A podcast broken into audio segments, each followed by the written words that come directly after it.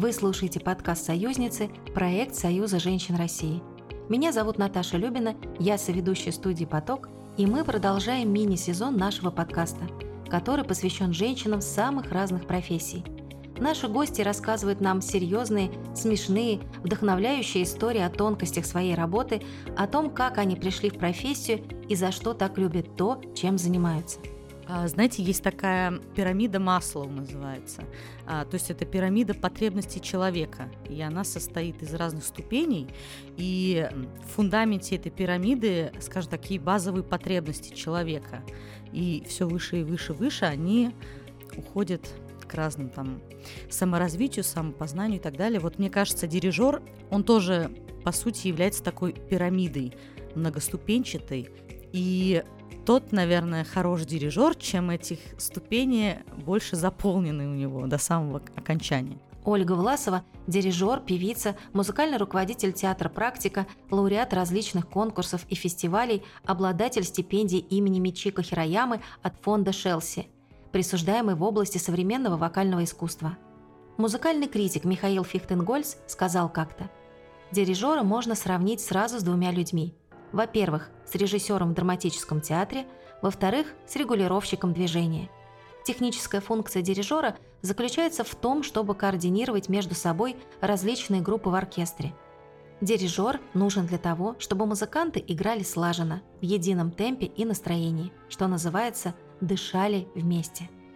Конечно, дирижер появился для того, чтобы организовать музыкальный процесс, потому что в оркестре очень много людей, это просто э, как регулировщик на дороге, то есть функциональный человек, который может все это вместе собрать, много звуков в одну точку временную, скажем так.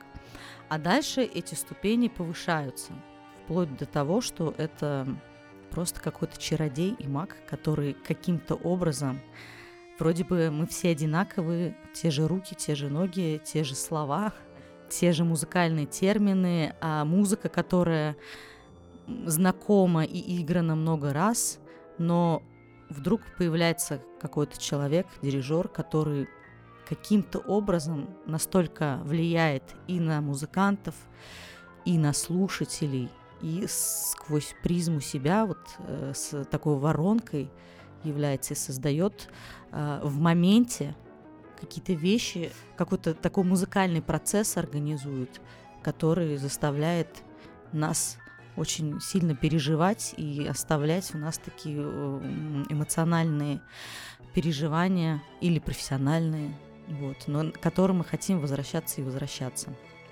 Но это именно в моменте существует. Поэтому мне сложно сказать, кто же такой дирижер. То есть, наверное, действительно магия в том, что он от самого простого функционального, функциональных задач может э, дойти до каких-то вещей, извините, сверхъестественных. Вот. Но по сути, да, такой маг-чародей. Управлять музыкой люди начали с древнейших времен. Название профессии дирижер произошло от французского слова «дирижи» – «управлять».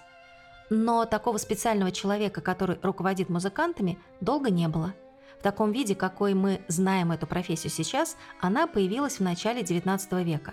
До этого оркестром, как правило, управлял один из музыкантов. Чаще всего самый опытный скрипач, иногда и сам композитор.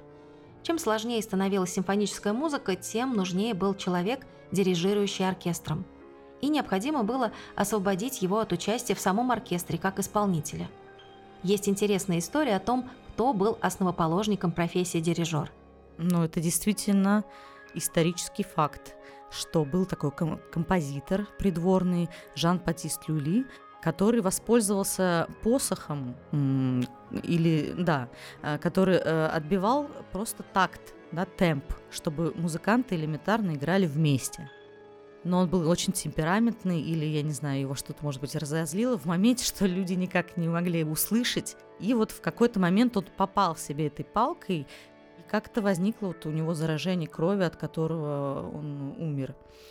Вот. Но на самом деле, эм, я думаю, справедливо будет сказать, что не только он э, положил начало этой профессии, но и композиторы. Хотя, да, он и есть композитор, но в данном случае он выступал в роли дирижера. Да? А, в принципе, композиторы, которые постепенно э, создавали такие сочинения, все более и более сложные, все для больших и больших составов. И то есть возникла такая э, потребность элементарная в том, чтобы всех этих людей привести к общему звуковому знаменателю. Да, это такая яркая история, удивительная и даже ну, печальная. Ну, это такой удивительный факт. Вот. Но на самом деле дирижер, он вот как бы возник, э, эта потребность да, в человеке, который мог бы всех собрать, э, стала возникать благодаря разным факторам.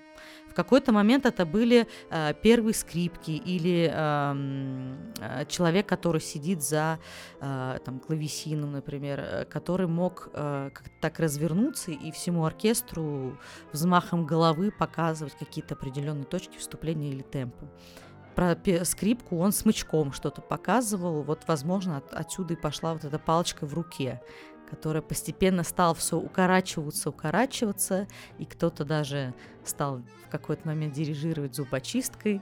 Такие примеры тоже известны.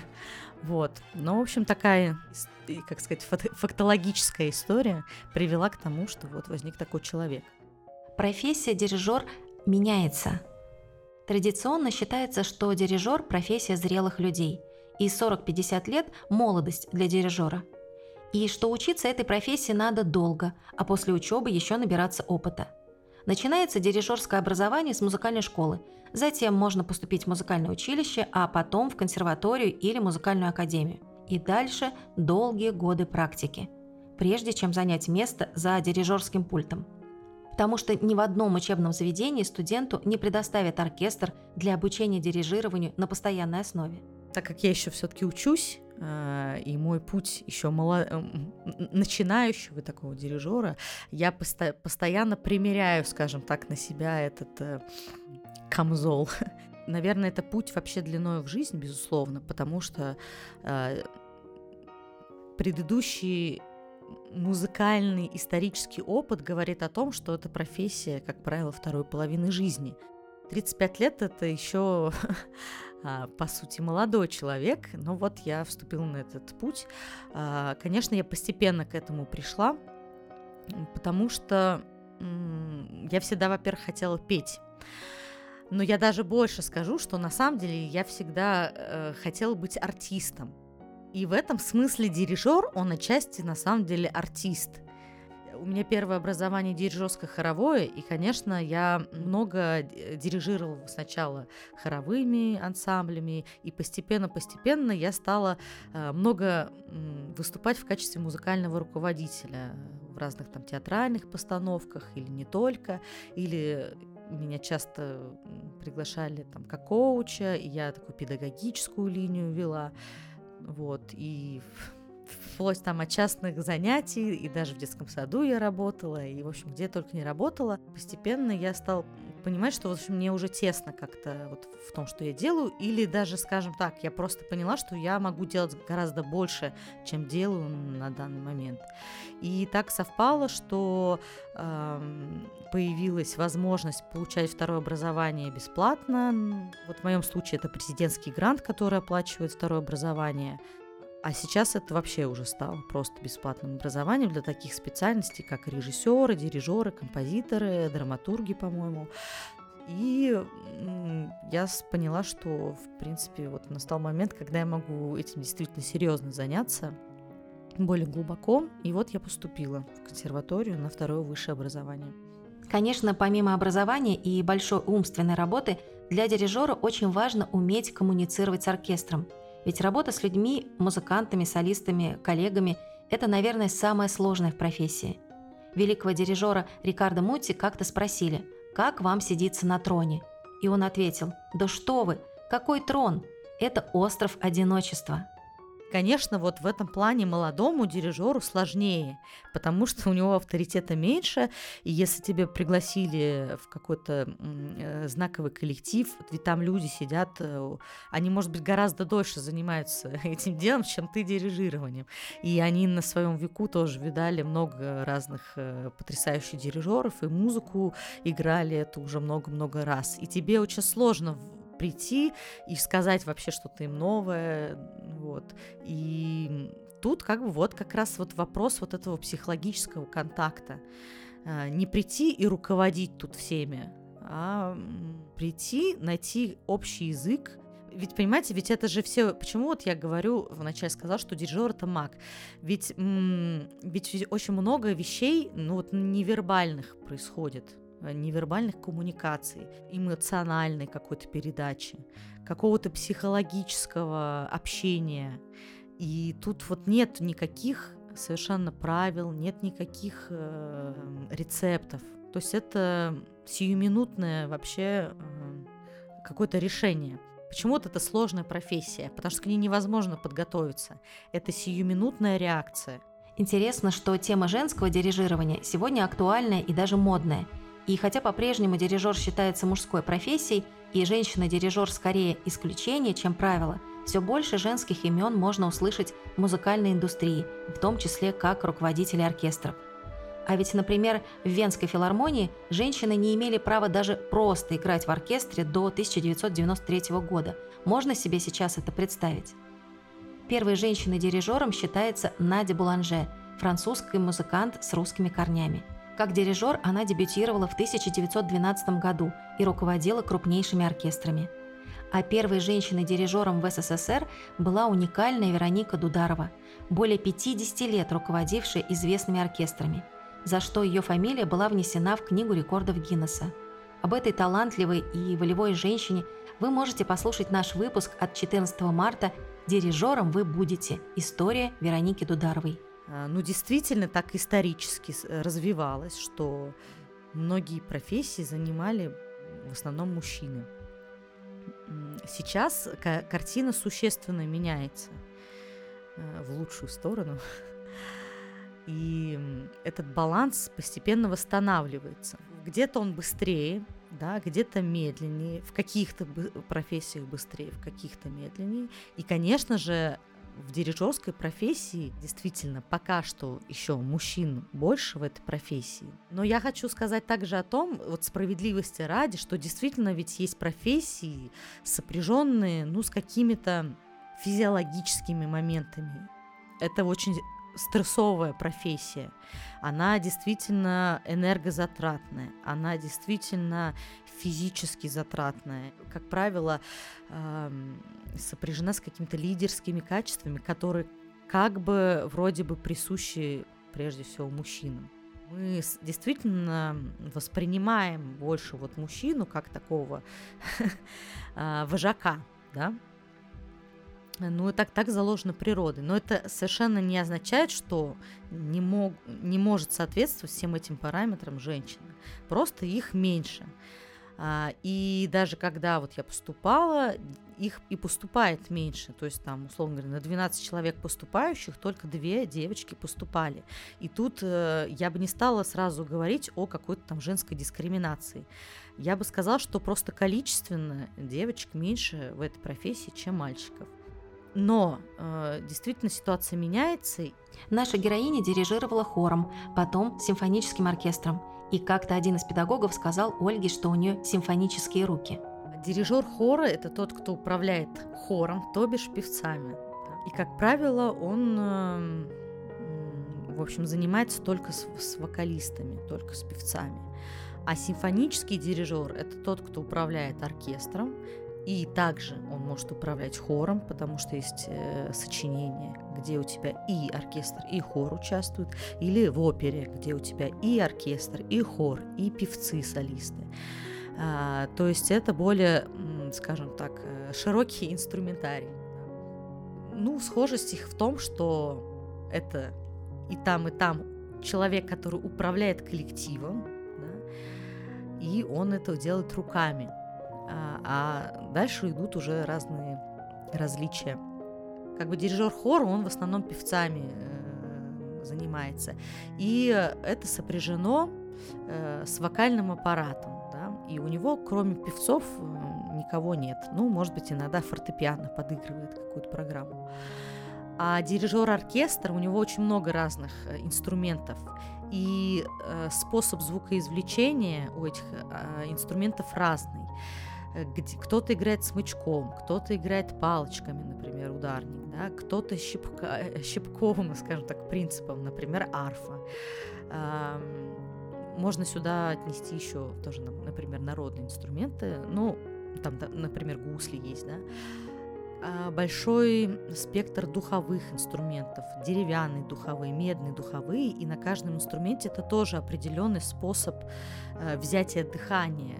Где-то он быстрый, где-то более глубокий, где-то на каком-то инструменте звук мгновенно может появляться, на каком-то он требует больше времени, чтобы возник звук. И в этом плане эм, э, ты должен, э, если ты симфонический дирижер, чувствовать все эти нюансы, знать эту специфику, и в зависимости от этого э, тв- твои жесты тоже уже отличаются.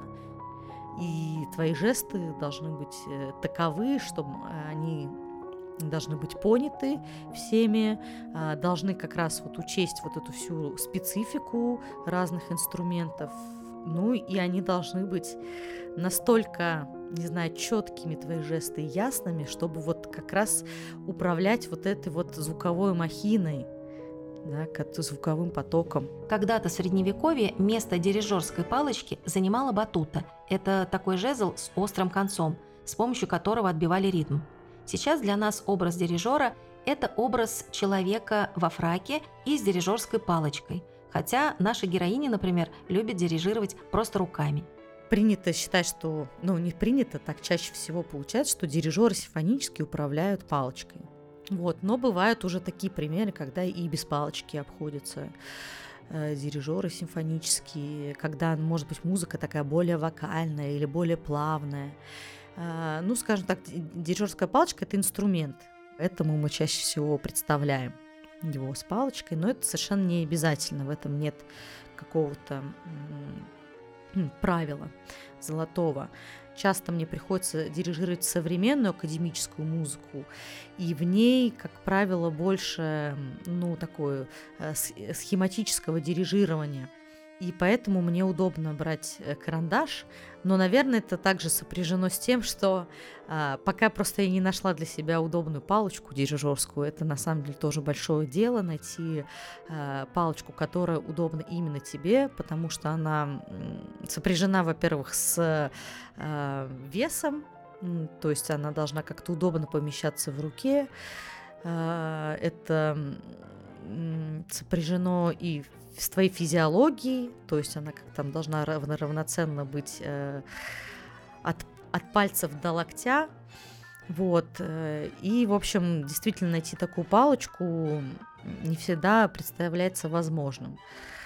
И поэтому как-то так вот э, получается, что так как вот в современной академической музыке, в принципе, она э, менее как бы клиширована какими-то традициями, и э, так часто возникает, что она звучит э, в каких-то альтернативных залах, скажем так, это не филармония, какие-то, может быть, современные музеи, в которых есть залы музыкальные, то вот я себе позволяю тоже быть более свободной, даже вот где-то я даже и в юбке дирижировала несколько раз, вот, если я считаю это уместным.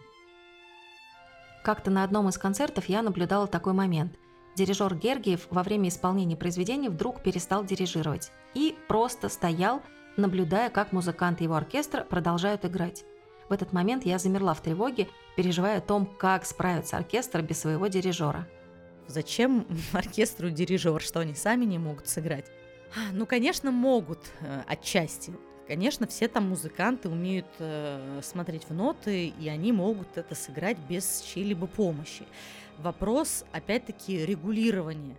Музыкантов очень много, и, кстати говоря, помимо того, чтобы просто задать им какой-то общий темп или смену темпа показать, да, или начало и конец, есть еще такой фактор, что иногда ты просто не слышишь того, кто находится с другого конца оркестра. Или если, например, с тобой сидят медные духовые, там труба или тромбон, это очень яркий звук, и ты просто не можешь э, за этим звуком расслышать, что там скрипки первые играют, потому что вы сидите далеко.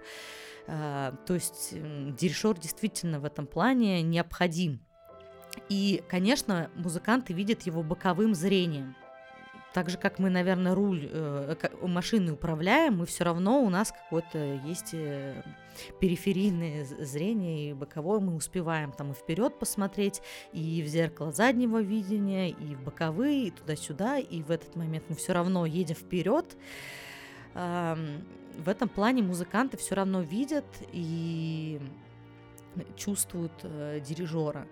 Э, плюс они чувствуют э, музыканта, который сидит перед ними, все равно это такое, как круги на воде, да, то есть э, дирижер этот камень, ты бросил какой-то импульс, он все равно э, раздается на дальние э, пульты или к дальним инструментам. Молодые дирижеры, как правило, очень много жестикулируют, они молодые, энергичные, они только как бы вступают на этот путь, им как бы хочется это все передать, плюс э, как-то, наверное, завоевать внимание оркестра, и ты, возможно, много можешь жестикулировать. Даже вот Мравинский рассказывал об этом, как он э, в пятой симфонии Чайковского по молодости весь выходил там мокрый, потный, а потом спустя, в общем, время, как-то переосмыслив эту музыку, переосмыслив себя в этой профессии, набравшись э, опыта э, дирижерского, он постепенно пришел к, вообще к минимальным жестам. И вот, конечно, вот это такой пример, где жестов очень мало. Это скупой жест, но какой взгляд. Дирижирование — это не только дирижирование рукой, не жестикуляция рукой. Это вот опять таки вот такое влияние невербальное человека — и Моровинский один из таких вот примеров ярких. Такой взгляд, что ты просто не можешь не подчиниться, наверное, не можешь э, не сыграть так, как нужно. В любой профессии есть ориентиры, э, которые восхищают, которым хочется, если не подражать, то учиться у них, стремиться взять в их опыте самое лучшее. У меня очень много кумиров, если честно, не только в дирижировании, но вообще более того, чем больше занимаешься э, вот этим дирижерским делом, ну и музыкантским, скажем так, тем как-то больше начинаешь ценить не только тех, кто восхищает, но и, честно говоря, лояльнее относишься к своим коллегам, тем, кто даже, может быть, кто только начинает свой путь, потому что ты начинаешь э, понимать сложность и цену вообще любому труду, любому достижению. Неважно, большое оно или маленькое. Вот. Но, конечно, есть такие ориентиры, которые завораживают из тех дирижеров, которых уже нет. Мне очень нравится фигура Карлоса Кляйбера. Кстати, сказать, что вот где-то в 2000-х годах проходило такое э, исследование или, скажем так, опрос Forbes среди 100 ведущих дирижеров современности, кто э, на вас оказал самое большее влияние, вот какого одного дирижера вы бы выбрали. И большинство проголосовали за Карлоса Кляйбера, хотя в то время его, по-моему, уже и не было. А, и вроде бы как он не самый знаменитый дирижер. Вот, скорее, там первым, кто придет на ум, это Краян. Такой из самых, наверное, знаменитых. И э, я, исследовав эту фигуру, вот Карлоса Кляйбера, стала как-то больше смотреть его записи, э, узнавать про него, тоже постепенно влюбилась э, в него, потому что, наверное, так скажу, что он такой вот, скажем так, антидирижер, он во многих вещах был исключением из правил. Хотя известно, что он тоже умел управлять и быть и капризным, и много там всяких байк про него, вот, но в то же время какую-то вот такую детскую, что ли, не знаю, детское обаяние э, и мужское, которое вроде бы даже и не связано с лидерством, вот в нем оно присутствует и завораживает. Мне очень нравится Караян как дирижер, скажем так, менеджер и дирижер пиарщик, человек, который поднял эту индустрию на новый уровень, Ну и хочу, конечно же, сказать о Тодоре Курендисе, с которым мне лично посчастливилось быть знакомым, э, работать. И я, эм, конечно, с большим уважением отношусь к его труду, к его пути. И, конечно, я считаю, что он тоже в наше время открыл новую страницу вот этой профессии, может быть, даже как бы задал уже какие-то тоже новые стандарты. Сейчас Ольга много занимается современной музыкой, руководит музыкальным направлением театра «Практика». Современные художники, современные композиторы, мультимедиа, они стали э, ча- чаще работать вот в этом поле не филармоническом, да, не оперном, классическом, а вот на таких площадках и в драматических театрах стали уже и ставиться какие-то музыкально, музыкальные спектакли, ну, приближенные, скажем так, к мини такому оперному формату. А, и вот в театре «Практика» э, запустилось такое направление, где стала больше звучать музыка современная, академическая. И так получилось, что вот как-то мы, э, естественно, стали подтягиваться и а, вокалисты, которые смогли бы это исполнять, потому что, конечно, тут нужно образование, актерам, может быть, сложнее какие-то вещи исполнять. А, и, собственно, инструменталисты. И постепенно это как-то стало все расширяться, Э, вплоть до того, что вот, э, например, второй год, буквально пару недель назад, а, в парке Зарядье был такой фестиваль «Новая классика», который, я уверена, будет еще повторяться и в следующем году и, надеюсь, и десятилетиями. Вот. И мы э, вот уже второй раз собирали там фестивальный оркестр «Практика», где исполняем современную музыку на такой большой площадке.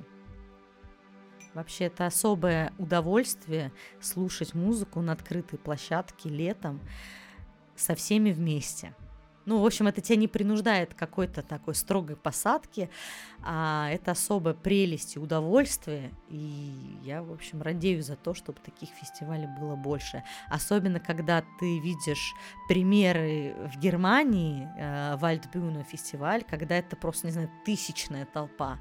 Они сидят там и на травке, еще где-то, и даже дождь их не спугнет. Но это же просто такая радость объединения, в профессии дирижер есть место не только серьезному и глубокому, но и юмору, курьезным случаям и смешным высказываниям, которые потом пересказываются музыкантами. Ой, не знаю, смешные случаи, они, наверное, часто на репетициях возникают, вот. Эм, ну и на концертах тоже. Но чаще, частая ситуация, когда палочки вылетают, вот. Я знаю, что и, э, такие байки, когда дирижер у него выскользнула палочка, но он даже смог ее потом поймать. Или очень много смешных баек рассказано в книге Зисмана а, «Путеводитель по оркестру». Рекомендую всем. Очень э, много смешных историй. Даже настолько смешных, что сомневаешься, правда это или вымысел. И серии, что э, мне запомнилось, когда я читала эту книгу, что раньше был очень строгий дресс-код, но где-то он и сохраняется, и оркестранты должны выходить в, во фраках, белой рубашке и там в черных там ботинках, носках. И кто-то э, на гастролях э, забыл э, какую-то обувь, и чтобы соответствовать дресс-коду, надевал черные носки на свою обувь. Вот. А, а еще такая забавная история там рассказана, что какое-то сочинение начинается с удара литавр, литаврист опаздывает, и все, дирижер уже ждет, но ему уже дают команду начинать. Он э, решает, что ладно, уже начинаем без него, потому что уже все тянуть некуда. И литаврист, который вбегает в последний момент, берет ботинок и кидает его якобы в литавр, чтобы удар состоялся. Ну, я думаю, такая уже, наверное, история немножко с таким э, вымыслом, но не знаю, я не была в этот момент. Это стало уже традицией задавать нашим гостям вопрос «А что бы ты сказала себе маленькой?» Ну, такой э, вопрос психологический.